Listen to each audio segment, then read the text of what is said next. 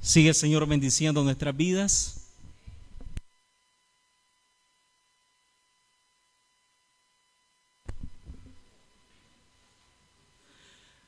Si ustedes se percataron, hermanos, se leyó en Deuteronomio en el capítulo 32, versos 35 y 36, que decía, mía es la venganza, dice el Señor, yo pagaré. Vamos a tomar en consideración como título a esa prédica, a ese mensaje, no es mío, el Señor lo puso en mi corazón para que yo lo trajera para, para su iglesia, para su pueblo. Esto se titula Mi llamado, la ofensa y la injusticia. ¿Hasta dónde, Señor?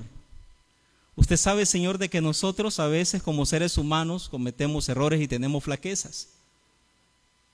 Y como parte de, de, todo este proceso, porque nosotros estamos en un devenir, siempre estamos cambiando pero el cambio tiene que ser para engrandecer la obra del Señor, no para echarnos para atrás. Hay quienes cambian para mal, nosotros somos llamados para ser hijos de transformación, hijos de cambio, para bendecir a los hermanos y estar con los hermanos siempre cuando el Señor disponga el tiempo, el momento preciso para estar ahí, ahí están los hijos de Dios. Tomemos en consideración dos posturas. En el libro de Romanos dice la palabra del Señor, no os venguéis. Cuando nosotros tomamos venganza por nosotros mismos, ya sea por una ofensa o por una injusticia, lamentablemente nosotros estamos haciendo una acción impía. Cuando nosotros decimos, bueno, en el momento preciso yo me la voy a desquitar. Hermano, no estamos haciendo nada provechoso para la obra del Señor. Más bien le estamos dejando lugar al diablo para que el enemigo lo use para que dañe a los hijos de Dios. Es posible que nosotros nos sintamos en esa posición. En más de una ocasión nos ha pasado. Solamente veamos lo que ocurrió con José. En el libro de Génesis, en el capítulo 35, nosotros miramos que José tenía, perdón, tenía 17 años. Un chavalo en cualquier momento pudo haber tenido esos momentos de no de lucidez, sino en el que él no se controlaba su lengua y no pasó la prueba. Esa es la prueba del orgullo. Él era el bocón de la casa. Cada vez que su papá le decía, necesito que vayas a ver dónde están tus hermanos, él llegaba a decirle exactamente todito, todo lo que andaban haciendo. Y los hermanos no sentían agrado con eso, sino que lo despreciaban. La palabra lo dice. Si usted lee Génesis 35 se va a dar cuenta que los hermanos despreciaban a José. Y en un momento determinado el Señor le da una revelación a José a través de un sueño. Y viene él como que no ha pasado nada y le empieza a decir a los hermanos, note algo, ¿quiénes fueron los primeros ofendidos? Fueron los hermanos de José. Ahora viene José y le dice, miren, tuve un sueño, papá, tuve un sueño, hermanos, tuve un sueño. Veía que todos ustedes se inclinaban hacia mí, las estrellas se inclinaban, los manojos de trigo se inclinaban hacia donde estaba yo. Eso enardeció más a los hermanos de José. Y ahora aquí viene la reacción. Ciertamente José tenía un llamado. Los hijos de Jacob, Israel, tenían su llamado también. Pero vamos a la reacción que tomamos nosotros. José, creyendo él de que estaba haciendo lo correcto, se lo hizo saber a sus hermanos, sus hermanos se molestaron con él. Y la reacción de la ofensa de los hermanos de José fue, vamos a deshacernos de este bocón, vamos a deshacernos de este soplón. Porque cada vez que él va, nuestro padre le llega a decir todas las cosas que nosotros estamos haciendo. Y luego nuestro papá nos levanta reprimenda, nos regaña, nos llama la atención. Y, esperar una oportunidad en la que lo tomaron, llegando él con una, una túnica de colores que su papá le había dado, lo echan a un foso y nosotros conocemos el resto de la historia. José nunca dijo, me las van a pagar. Solo llamaba hermanos, hermanos. Pasaron unos nómadas fue vendido como esclavo y llevado a tierra de Egipto. Y después de muchos años ahí, fue esclavo de Potifar. Y aquí viene la otra parte más interesante. La esposa de Potifar le agradaba a José. Era un joven buen mozo, fornido, un hebreo con una, una tez, con una figura bastante corpulenta como para cualquier mujer enamorarse de esta figura de este muchacho. Y en muchas ocasiones la mujer le decía, quiero que te acuestes conmigo. Y él por respeto a su amo guardaba silencio, no le decía nada, simplemente se apartaba. En un momento en que no había nadie en casa, la mujer todo lo tomó de las ropas y lo dejó desnudo y él salió corriendo. Y aquí viene la parte más interesante. Ya vimos la reacción de los hermanos. La reacción de la ofensa fue venderlo. ¿Cuál fue la reacción de José? ¿Defenderse ante esa ofensa que le está haciendo la esposa de su amo? No, él se quedó callado. Y aquí a veces en las iglesias vemos muchos hermanos que guardamos silencio, pero otros actuamos por nuestras propias vísceras. Y no es lo correcto. Solo se viene a la memoria una situación que me ocurrió hace muchos años atrás acá, en el que estaban ocurriendo momentos turbulentos en nuestra iglesia y cuando yo decidí, bueno, es tiempo de, ver dónde me, dónde me lleve el Señor, qué es lo que tiene el Señor para mí, qué depara el Señor para mi vida. Escuché de alguien que dijo, por fin se va la lacra de la iglesia. se está riendo aquí atrás. Yo me sentí muy mal. Porque no solamente lo escuché de esa persona, sino que lo escuché de otros hermanos. Ya los perdoné, ya los perdoné ahora los veo y siento más bien amor por ellos. Y que el Señor los siga bendiciendo y que alcancen el propósito del Señor en el nombre de Jesús. Y resulta que mi reacción fue aún peor. Yo me no quería regresar acá. Pero el Señor tiene un propósito distinto para uno. El Señor tiene un propósito distinto para usted. El Señor sabía que mi corazón había quedado lastimado. El Señor sabía que el corazón de José tenía que sanar, no solamente con sus hermanos, sino con Potifar, porque Potifar prefirió creer a su esposa antes que al esclavo. Y Potifar prefirió creer a la mentira de alguien que levantó un engaño para que la verdad no se escuchara. José dice la escritura, si ustedes lo leen, José no dijo nada ni delante de Potifar, ni delante de la esposa de Potifar. Él guardó silencio. La ofensa y la reacción, él prefirió callar. Prefirió quedarse mejor en silencio. Si nosotros leemos en la palabra del Señor en el libro de Marcos, en el capítulo 15, versos del 3 al 5, ustedes pueden revisarlo en sus escrituras. Si hay alguno, algunos muchachos acá lo pueden presentar en las imágenes para que ustedes tengan una idea de lo que ocurrió. Marcos capítulo 15, versículos del 3 al 5. El Señor Jesús estaba ante el tribunal. Y recuerden que el tribunal judío lo conformaba gente, gente importante. Era prácticamente, eran los, los sacerdotes del Sanedrín. Y ellos venían con toda clase de mentira para acusar al Señor Jesús. Y mientras los, los, sacerdotes acusaban al Señor Jesús, Él permanecía en silencio. Incluso el mismo Pilato le dijo, escucha todo lo que están diciendo de ti, defiéndete. Pero el Señor Jesús no dijo nada. Y voy a recalcar con algo importante que hizo Pilatos, él se maravilló. Porque el Señor Jesús pudo haber tomado todos los argumentos para defenderse, pero él sabía su llamado. Él sabía el propósito del Padre. Él sabía que tenía que guardar silencio. Cuando el Señor te pone a una persona en autoridad, tienes, que aprender a respetarla. No importa, no importa si tu jefe es bueno o es malo. Tenemos jefes buenos. Quisiera todo el mundo tenerlos. Pero también tenemos jefes, jefes que son insoportables. Y no lo digo yo, lo dice la palabra del Señor en primera de Pedro en el capítulo 2, verso 18.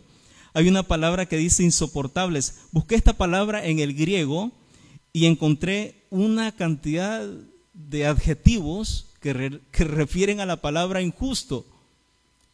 Y entre ellas está torcido, perverso, malvado, tirano, deshonesto, cruel, irrazonable. Nos vamos a encontrar con autoridades que son así. Pero ¿saben qué? Pedro no lo estaba poniendo por gusto. Recién Pedro acababa de salir de la cárcel. Porque él acababa de ser prisionero de los calabozos del mismo rey donde estaba. Sin embargo, el Señor abrió las puertas de las cárceles y él salió. Y Pedro no habló mal del rey. Y estamos hablando de Herodes. El hijo de Herodes, el primero que mandó a matar a todos los niños en aquella primera revuelta, el asesinato de los niños. Ese era el hijo de él. Sin embargo, Pedro dice, sométanse a las autoridades. Vamos a adelantar un poco más. ¿Qué ocurre después? La visión y el llamado que tenía José era tan importante como lo tiene usted en esta vida, en este momento, en esta generación. Aquí hay personas, como les dije, que han sido muy ofendidas. No ofendidos, muy ofendidas. Pero tenemos que aprender a perdonarlos. Este es un ejercicio que debemos hacer. Y entre más rápido perdonemos nosotros, vean qué fortalecido se siente nuestro corazón y seguro en el Señor para poder bendecir a otros que lo necesitan, independientemente de lo que te hayan dicho o lo que te hayan hecho. Sirve con bien, paga con bien al que te da mal. Y a los que te persiguen, ora por ellos. ¿Qué pasó entonces? Entraron un copero y el panadero en las, en las cárceles donde estaba José. Y mientras leía un poco yo la escritura, yo quería saber exactamente cómo eran esas prisiones. Eran angostas, el techo bajo, es decir, andaban así. Pero la palabra del Señor dice que José tenía grilletes y le sangrentaba. Estaba encadenado. Sin embargo, la palabra del Señor dice de que halló gracia a los ojos del jefe de la cárcel. Y cuando él interpretó los sueños del panadero y del copero, en ese momento ellos no se acordaron, pero uno de ellos salió libre y el otro fue condenado, lo ejecutaron. Y cuando el faraón tuvo el sueño y no encontró a nadie quien se lo revelara, entonces el copero se acordó, Señor, hay un hombre, hay un hebreo. Fíjense bien todo el proceso de madurez que ha venido teniendo José. José nunca se quejó ni de Potifar ni de la esposa de Potifar, no lo hizo, la escritura no lo dice. ¿Por qué? Porque aprendió la lección. Y más adelante se van a dar cuenta por qué. Cuando llega ese momento, el faraón no le dice, ¿por qué estabas en la cárcel? No lo dice la escritura. Simplemente mandaron a raparle la cabeza y le, vistieron con ropa limpia para presentarse delante de faraón.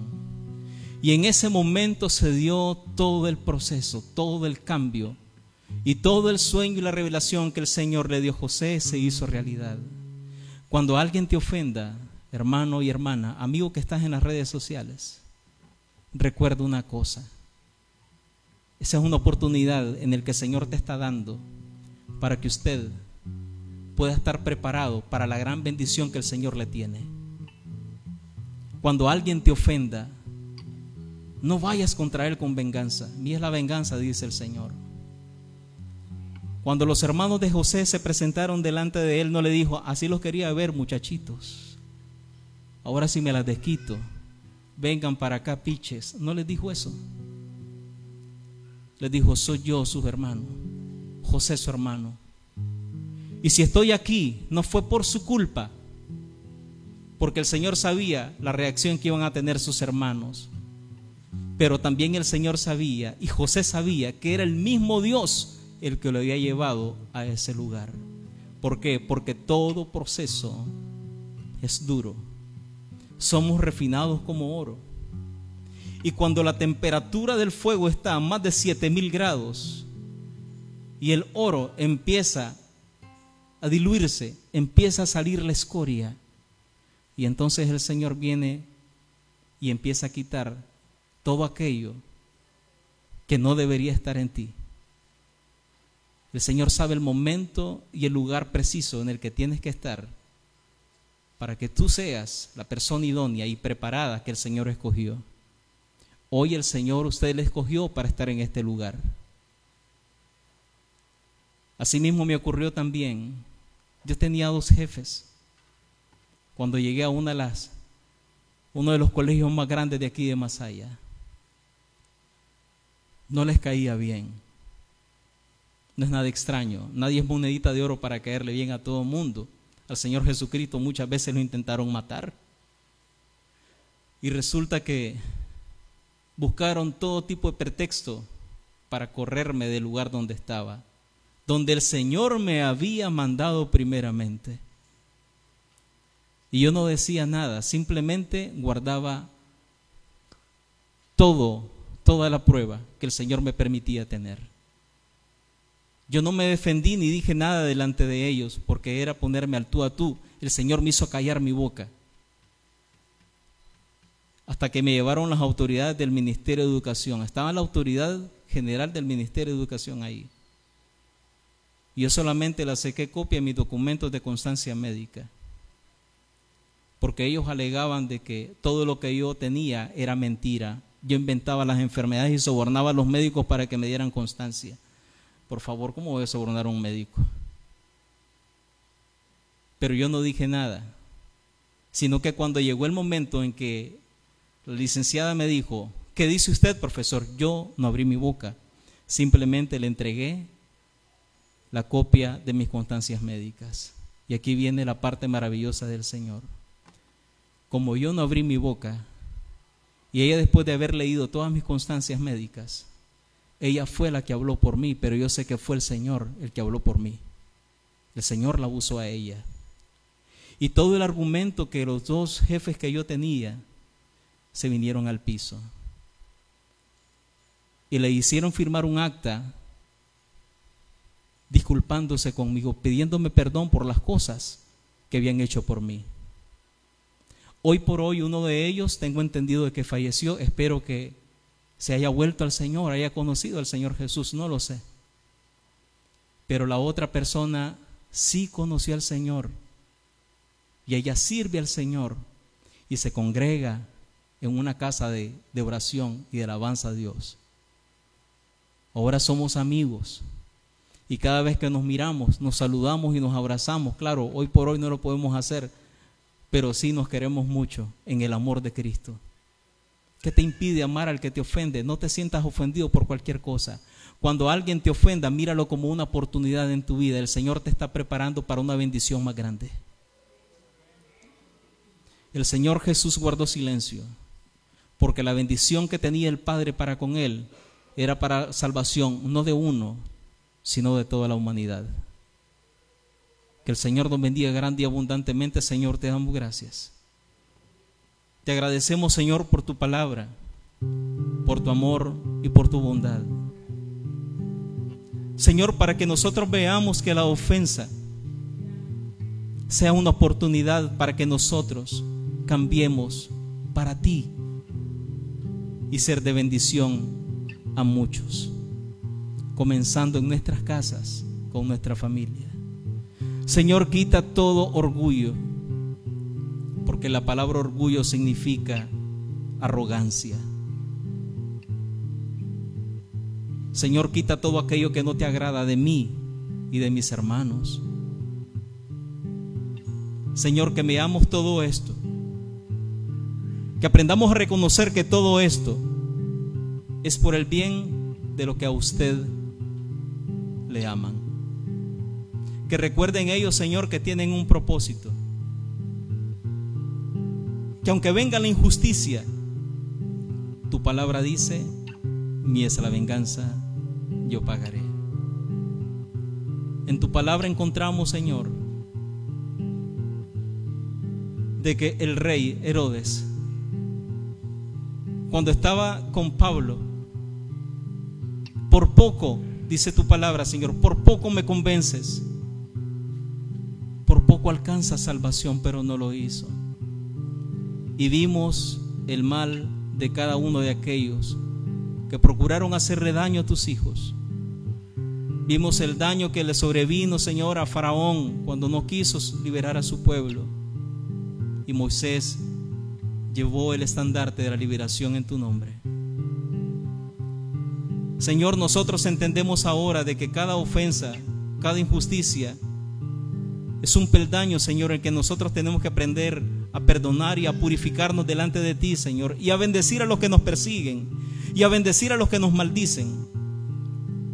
Pero rogamos toda maldición en el nombre de Jesús, sea abrogada en el nombre de Cristo.